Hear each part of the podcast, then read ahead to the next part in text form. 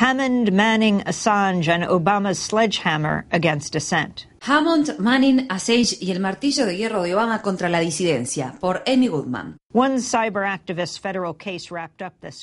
Esta semana concluyó el juicio federal contra un activista cibernético y el de otro está por comenzar. Aunque los acusados de estos juicios son dos jóvenes, Jeremy Hammond y Bradley Manning, lo que debería ser juzgado es la creciente amenaza del secretismo con el que actúan el gobierno y las grandes corporaciones.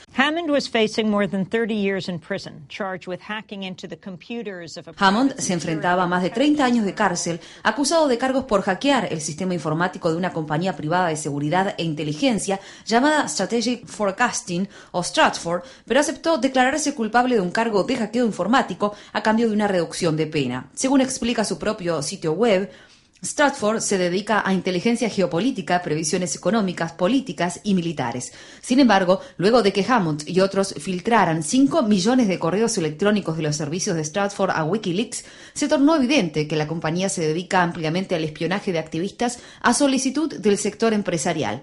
Coca-Cola contrató a Stratford para espiar al grupo PETA, personas por el trato ético de los animales. Doc Chemical contrató a Stratford para espiar a los activistas que dejaron al descubrimiento la participación de Doe en el desastre químico de Bhopal, India, en 1984, que se estima tuvo un saldo de 8.000 muertos y miles de heridos. Jeremy Hammond is scheduled to be sentenced September 6. His lawyers have asked for time served, 15 Está previsto que el 6 de septiembre se pronuncie la sentencia de Hammond, que se enfrenta ahora a una pena de hasta 10 años de prisión. Sus abogados solicitaron que se contemple el tiempo de reclusión que ya ha cumplido, 15 meses, algunos de los cuales fueron en aislamiento. Bradley Manning, meanwhile, will finally have his day in military court at Fort Por otra parte, a Bradley Manning le llegará finalmente su turno ante el Tribunal Militar de Fort Maryland. Afronta varios cargos vinculados a la mayor filtración de información clasificada de la historia de Estados Unidos. Manning se declaró culpable de hacer mal uso de la información y admitió haber transferido cientos de miles de documentos al sitio web Wikileaks. Sin embargo, niega el más grave de los cargos que aún se encuentra pendiente, el de colaborar con el enemigo. Los fiscales piden cadena perpetua. Sin embargo, de ser declarado culpable, el juez podría determinar para Manning la pena de muerte. Bradley Manning and Jeremy Hammond are among the highest profile in a series of Los juicios contra Bradley Manning y Jeremy Hammond figuran entre las más notorias de una serie de causas que el gobierno de Obama ha abierto contra informantes y periodistas. El abogado Michael Ratner, presidente emérito del Centro para los Derechos Constitucionales y abogado de Wikileaks y su fundador, Julian Assange, dijo en la puerta del tribunal tras la comparecencia de Hammond. Esto es consecuencia del martillo de hierro con el que el gobierno está golpeando a la gente que deja al descubierto los secretos de las corporaciones y del gobierno, en realidad los secretos de un imperio. Bradley Manning Bradley Manning explicó sus acciones y sus motivos en detalladas declaraciones que prestó durante las audiencias previas al juicio. Hay que escuchar con atención porque sus palabras fueron grabadas clandestinamente durante una audiencia. Pensé que si el público en general, en particular la población estadounidense, tenía acceso a la información que contenían los cables, esto podría provocar un debate a nivel nacional acerca del papel de las Fuerzas Armadas y de nuestra política exterior en general.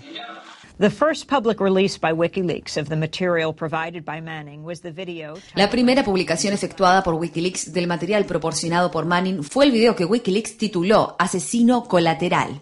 La borrosa grabación, filmada desde un helicóptero de combate, muestra el asesinato de 12 hombres en tierra en Bagdad el 12 de julio de 2007. Dos de los asesinados desde el helicóptero de combate Apache de Estados Unidos eran empleados de la cadena de noticias Reuters. El camarógrafo Namir Nur Eldin, de 22 años de edad, y su chofer, Saed Jmag, padre de cuatro hijos.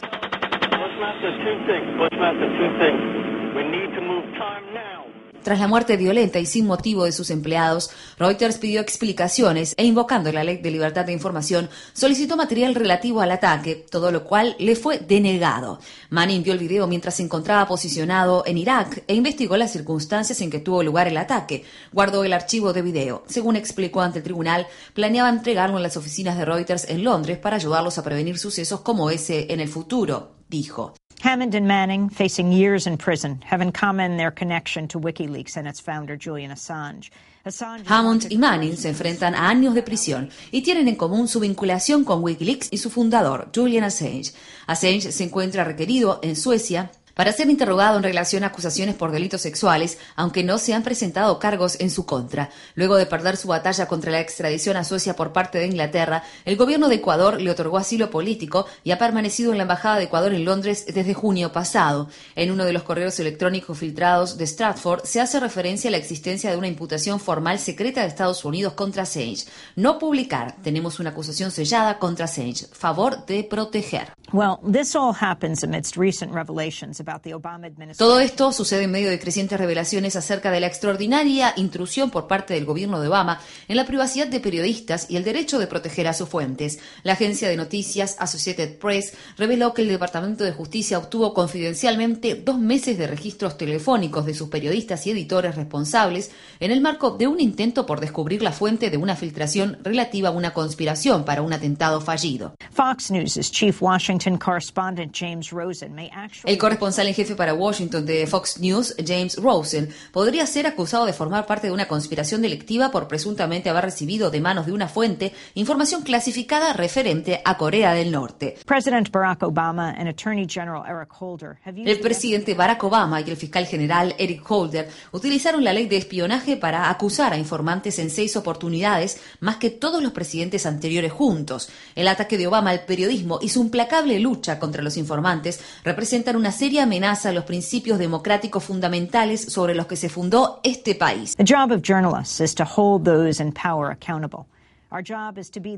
La tarea del periodismo es hacer que quienes detentan el poder rindan cuentas de sus actos. Nuestra tarea es ser el cuarto poder, no es estar al servicio del poder. Déjennos ser.